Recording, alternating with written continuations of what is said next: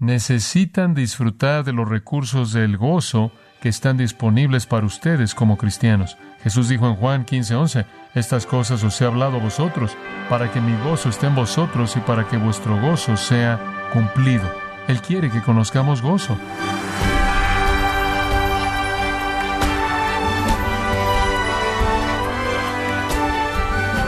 Usted bienvenido a esta edición de Gracia a vosotros con el pastor John MacArthur. El presidente estadounidense George Washington dijo, el valor de la libertad se incrementó debido a cuán costoso fue alcanzarla, y el carácter de nuestro pueblo fue validado por las pruebas que soportaron. Fin de la cita. ¿Qué puede aprender el cristiano de esta observación de George Washington? Hoy, John MacArthur nos muestra la perspectiva que los cristianos deben considerar especialmente cuando las pruebas se intensifican y el gozo se agota. Parte de la serie Nuestra Gran Salvación, aquí en gracia a vosotros. Primera de Pedro 1, 6 al 9. El tema de Pedro es el gozo de la salvación. Como usted sabe a lo largo de la Escritura, aquellos que conocen al Señor y aquellos que caminan con Dios, aquellos que colocan su confianza en Él, experimentan gozo. Por ejemplo, si usted fuera a leer a lo largo de los salmos, usted encontraría ese como un tema resonante en los salmos, el gozo. En el Salmo 4.7 dice, Tú has colocado gozo en mi corazón. En el Salmo 5.11, que todos los que toman refugio en ti estén contentos, que siempre canten por gozo. En el Salmo 9.2, estaré contento y me exaltaré en ti o me regocijaré en ti, cantaré alabanzas a tu nombre, oh mi Altísimo en el Salmo 32, 11, creo que es, estén contentos en Jehová y regocijaos vosotros justos y griten de gozo todos aquellos que son rectos de corazón. En el Salmo 37, 4, uno conocido, deleítate en Jehová. Salmo 43, versículos 3 y 4, oh envía tu luz y tu verdad y déjalos guiarme que me lleven a tu monte santo, a los lugares de tu morada, entonces iré al altar de Dios. Y después esta frase maravillosa, a Dios mi gozo excesivo, y sobre la lira te alabaré a ti, oh Dios, mi Dios. Y después él hace esta pregunta, ¿por qué estás en desesperanza, oh alma mía? Cuando usted ha recibido salvación, usted nunca debe estar en desesperanza. Usted siempre debe experimentar gozo. Para resumirlo, podemos decir que el deber del cristiano es estar tan gozoso como él puede estar. También podríamos decir que es el propósito de Dios y el plan de Dios y la voluntad de Dios ver que estamos tan gozosos como podemos estar. Ahora la pregunta viene, ¿cómo podemos aferrarnos a ese gozo? Tantas veces no tenemos ese gozo. Necesitamos ser lo que Pablo dijo, el mandato, regocijaos, porque hay ocasiones cuando no lo hacemos. ¿Cómo capturamos ese gozo? ¿Cómo aprendemos a enfocarnos en ese gozo? Pedro nos da la respuesta. Él nos dice aquí cómo podemos hacer que ese gozo de salvación sea una realidad en nuestras vidas. Y es cuestión de enfoque. Realmente todo depende en qué escoge ver usted, en qué escoge usted concentrarse. La primera cosa, y le daremos varias, la primera es que es una herencia protegida. Esa es la primera causa de gozo a la que Pedro se refiere. Y obsérvelo en el versículo 6, en lo cual vosotros os alegráis. ¿Qué quiere decir con en lo cual? Él se refiere a la salvación descrita en los versículos 3 al 5, en la herencia eterna reservada en el cielo para usted, la cual es incorruptible, incontaminada e inmarcesible. Debido a que Dios le ha prometido a usted una herencia protegida, la cual es la plenitud de la salvación eterna, usted debe regocijarse regocíjese en esto, que usted tiene una herencia protegida.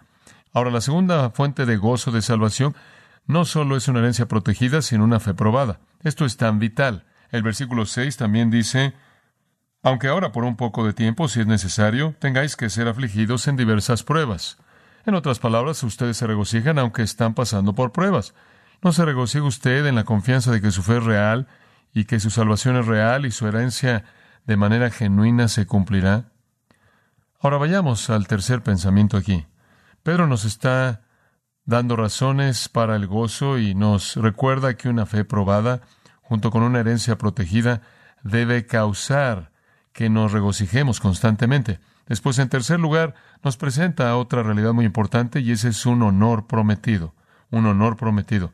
Y yo creo que en el versículo 7, Él nos lo presenta en términos magníficos.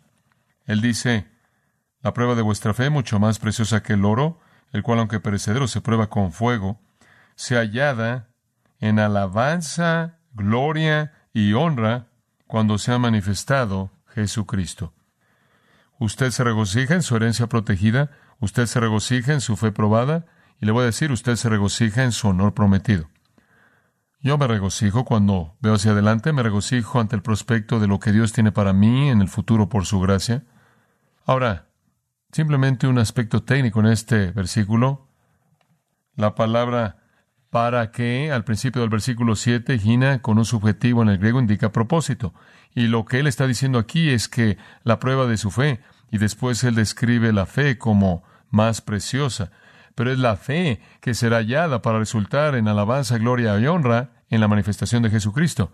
Entonces, no solo es el gozo de la fe probada, sino que es el gozo de la recompensa que se espera. La prueba de la fe no es aquí el pensamiento principal. La prueba de la fe no es el propósito. La prueba de la fe es el medio para llegar al propósito, el medio para llegar al fin, el medio para llegar a la meta. Y la meta es alabanza, gloria y honra en la manifestación de Jesucristo. Esa es la meta, su recompensa eterna. Entonces, usted se regocija mucho debido a su salvación eterna. Usted se regocija mucho en medio de todas las pruebas y aflicciones de la vida, las cuales simplemente son maneras de probar su fe, porque una fe probada, en últimas, será una fe honrada. Y la fe verdadera va a superarlo todo, y al final alabanza, honra y gloria en la manifestación de Jesucristo. Ahora, no quiero quemar sus fusibles espirituales, pero quiero que entienda algo aquí. La alabanza y la gloria y el honor, creo yo, tiene que ver con usted. Tiene que ver con usted. En otras palabras, Dios quiere concederle alabanza y Dios quiere concederle gloria y Dios quiere concederle honor. No dice aquí que resultará en que nosotros alabemos, glorifiquemos y lo honremos a Él sino que nosotros seamos hallados, debido a nuestra fe, dignos de alabanza, dignos de gloria, dignos de honor, cuando Jesús venga. ¿Se acuerda usted de Lucas capítulo 12? Permítame referirme a él brevemente, versículo 35.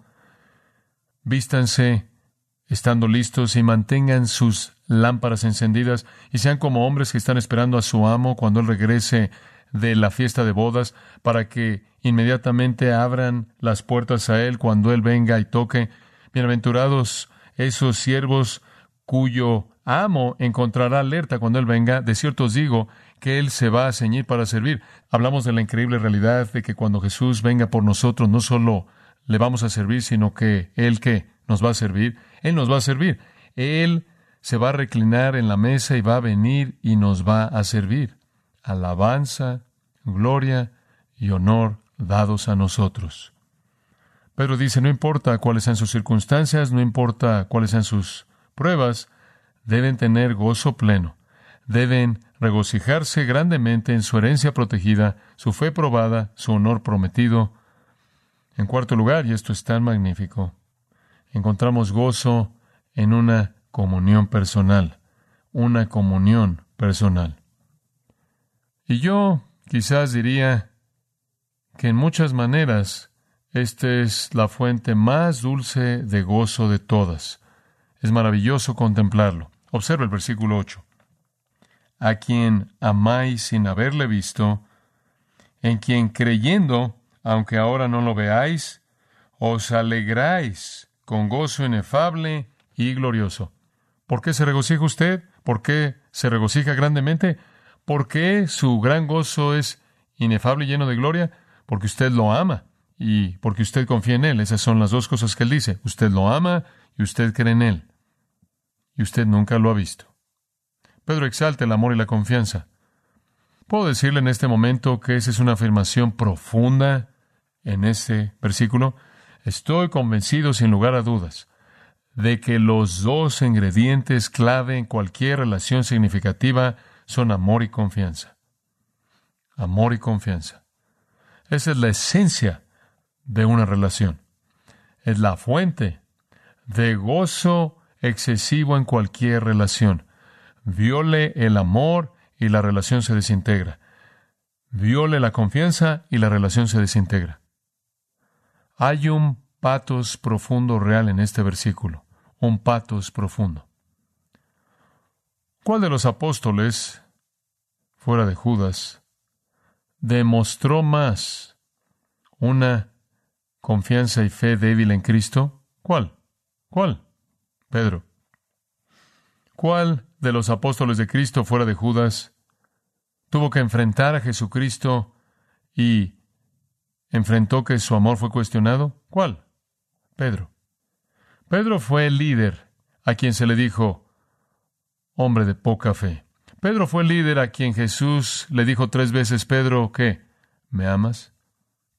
Y yo veo aquí una humildad muy hermosa. Y Pedro reconoce a estos creyentes que están sufriendo y les dice, nunca lo han visto y lo aman. Y ustedes no lo ven ahora, pero creen en Él.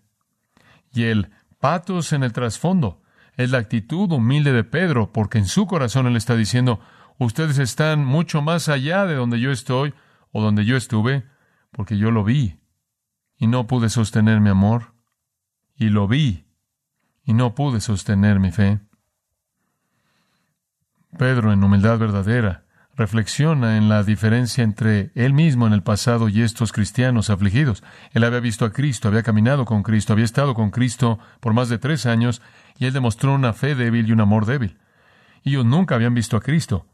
Sin embargo, su fe era fuerte y su amor era verdadero, en medio del mismo tipo de pruebas ante los cuales Pedro sucumbió. Entonces ahí hay un patos profundo en este versículo hermoso en el corazón de Pedro como un hombre humilde, humilde, se abre.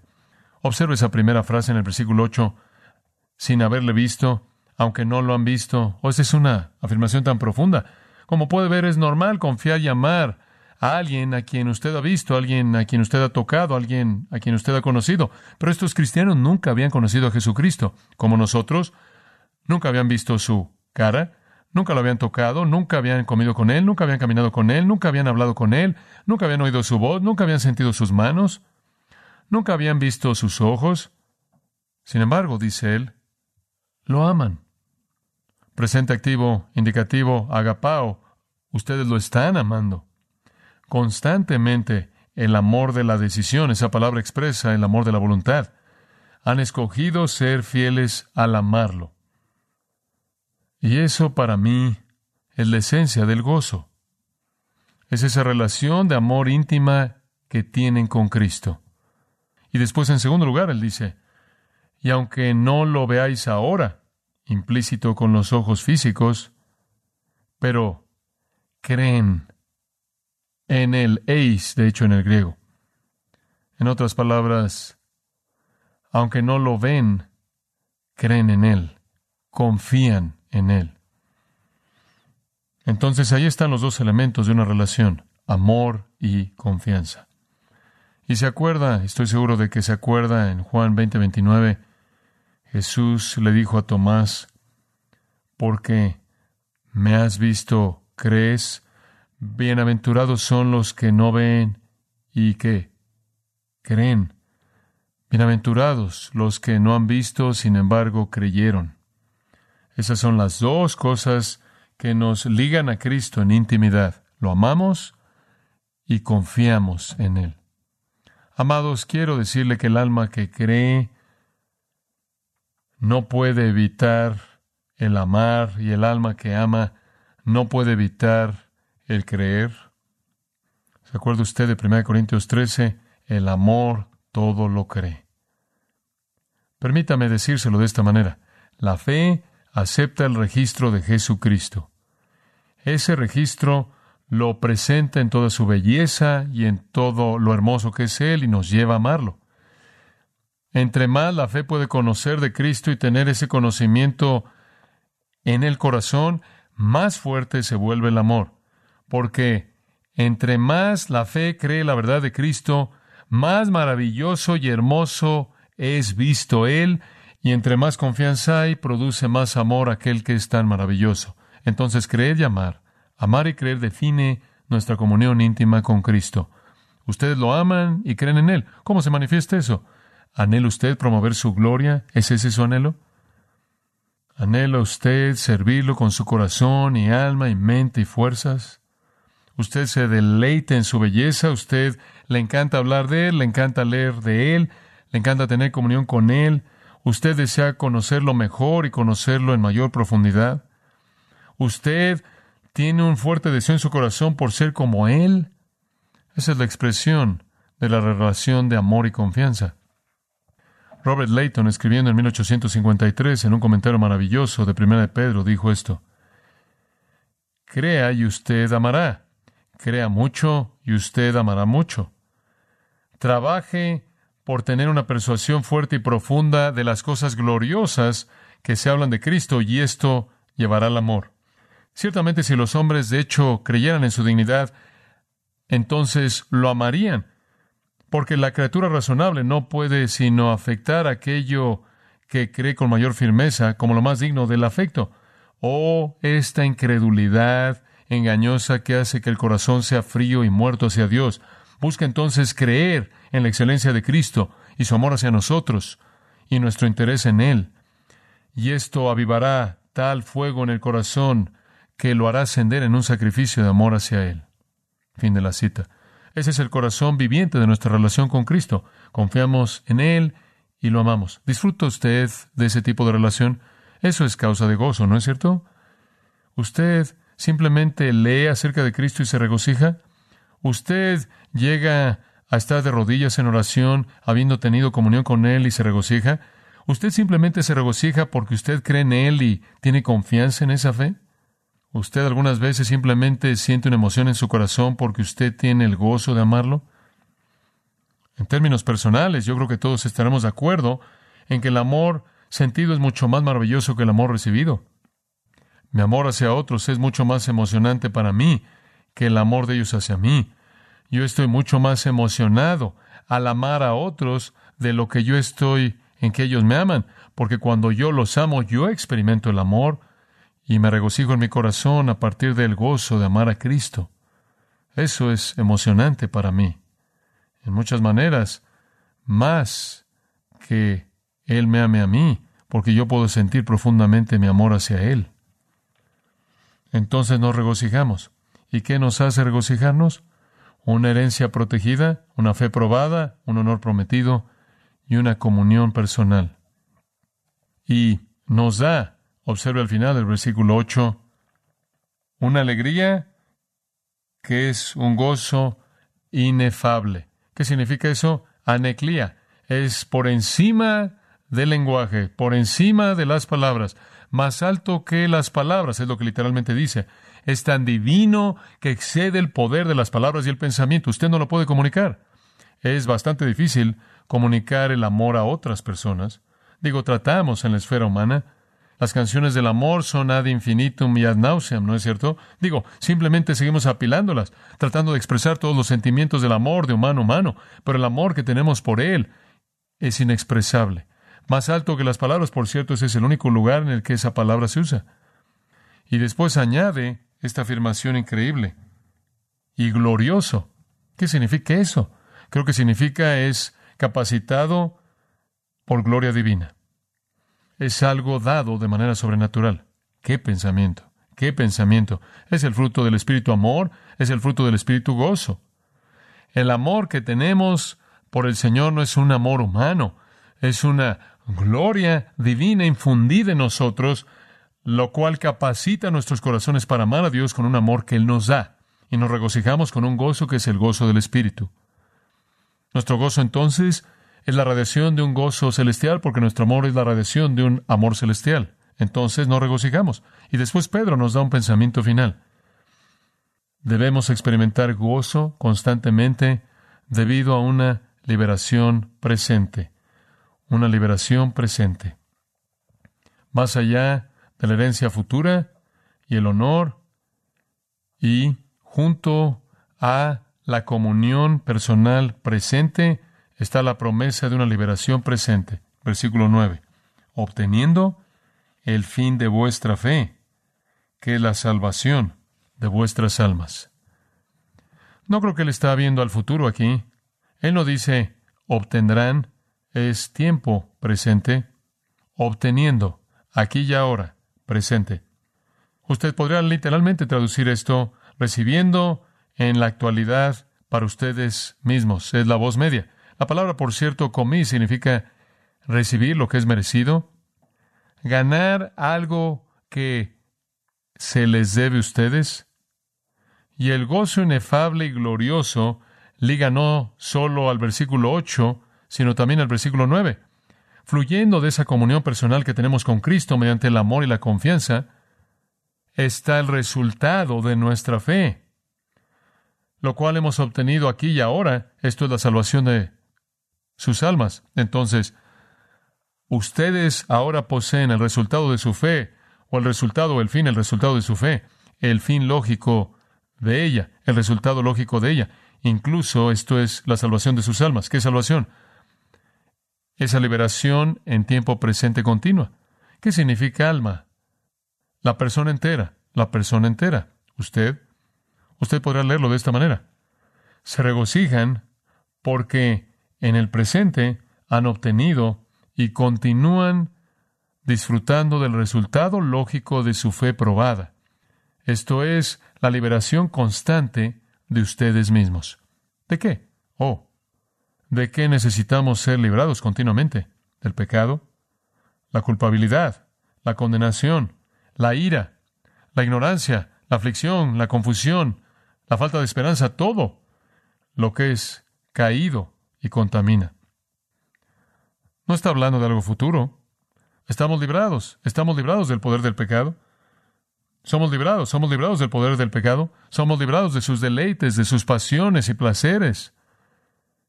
Y a cambio de eso Él nos da vida nueva y gozo inefable. Tenemos una salvación en tiempo presente constante. De eso está hablando aquí. El resultado presente de su fe probada es la liberación continua que ustedes disfrutan. Nuestra salvación aquí y ahora nos rescata de deleites terribles, condenadores, que dejan cicatrices y nos hace anhelar a Cristo. Nuestra salvación en tiempo presente para presentar un retrato coloquial, llama a los hombres y a las mujeres a no beber más de el charco sucio, vil, del lodo de pecado, sino de los arroyos de cristal, de la fuente de la vida eterna. Y entonces aquí estamos en este mundo y estamos bajo todas las presiones, pero el pecado ya no tiene qué dominio sobre nosotros. Ya no somos sus esclavos, ya no estamos en esclavitud a Él, y entonces tenemos gozo. Gozo no solo en el futuro, gozo en el presente, debido a una liberación presente. Y entonces hay gozo incluso en nuestras pruebas porque el Señor nos libera de todas ellas. No hay prueba que jamás enfrentemos para la cual el Señor no presentará una manera de escapar. Bueno, Realmente no hay razón por la que debamos perder nuestro gozo, ¿verdad?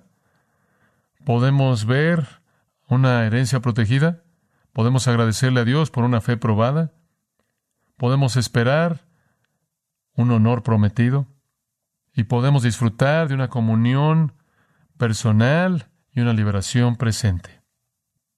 Amados, necesitan disfrutar de los recursos del gozo que están disponibles para ustedes como cristianos. Jesús dijo en Juan 15:11, estas cosas os he hablado a vosotros, para que mi gozo esté en vosotros y para que vuestro gozo sea cumplido o pleno. Él quiere que conozcamos gozo.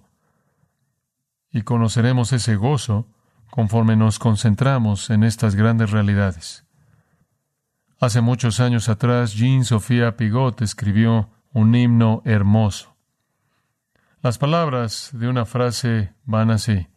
Jesús, estoy descansando, descansando en el gozo de lo que tú eres. Estoy descubriendo la dulzura de tu corazón amoroso. ¿No es eso hermoso? ¿Está usted descansando en el gozo de quién es Él y encontrando la dulzura en su corazón amoroso? Muchos siglos atrás, Bernard de Clairvaux escribió lo que ahora se ha vuelto un himno conocido. Jesús, tu gozo de corazones amorosos.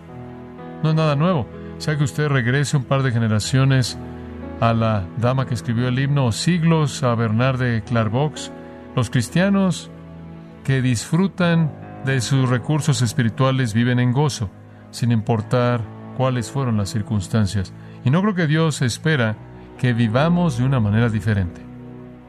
Confía en que usted conocerá el gozo que Cristo anhela darle a usted.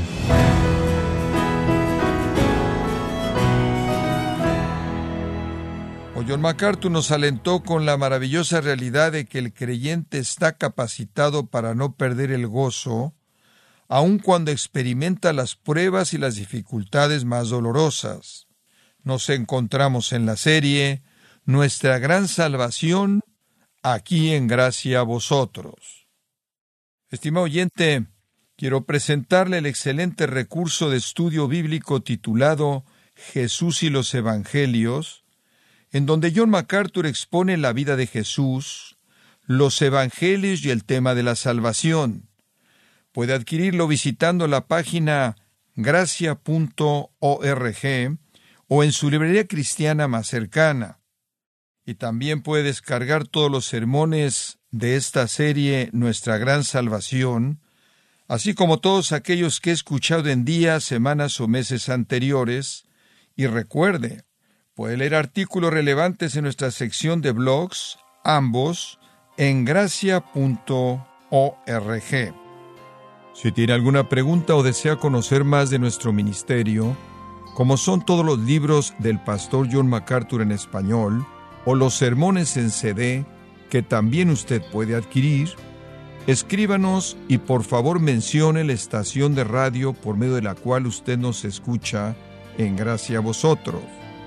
Es importante conocer no solo el país y ciudad de donde usted nos escucha, sino también la radio. Para quienes contactan nuestro ministerio por primera vez, pueden solicitar una copia del mensaje de promoción sin costo alguno, un mensaje por oyente únicamente.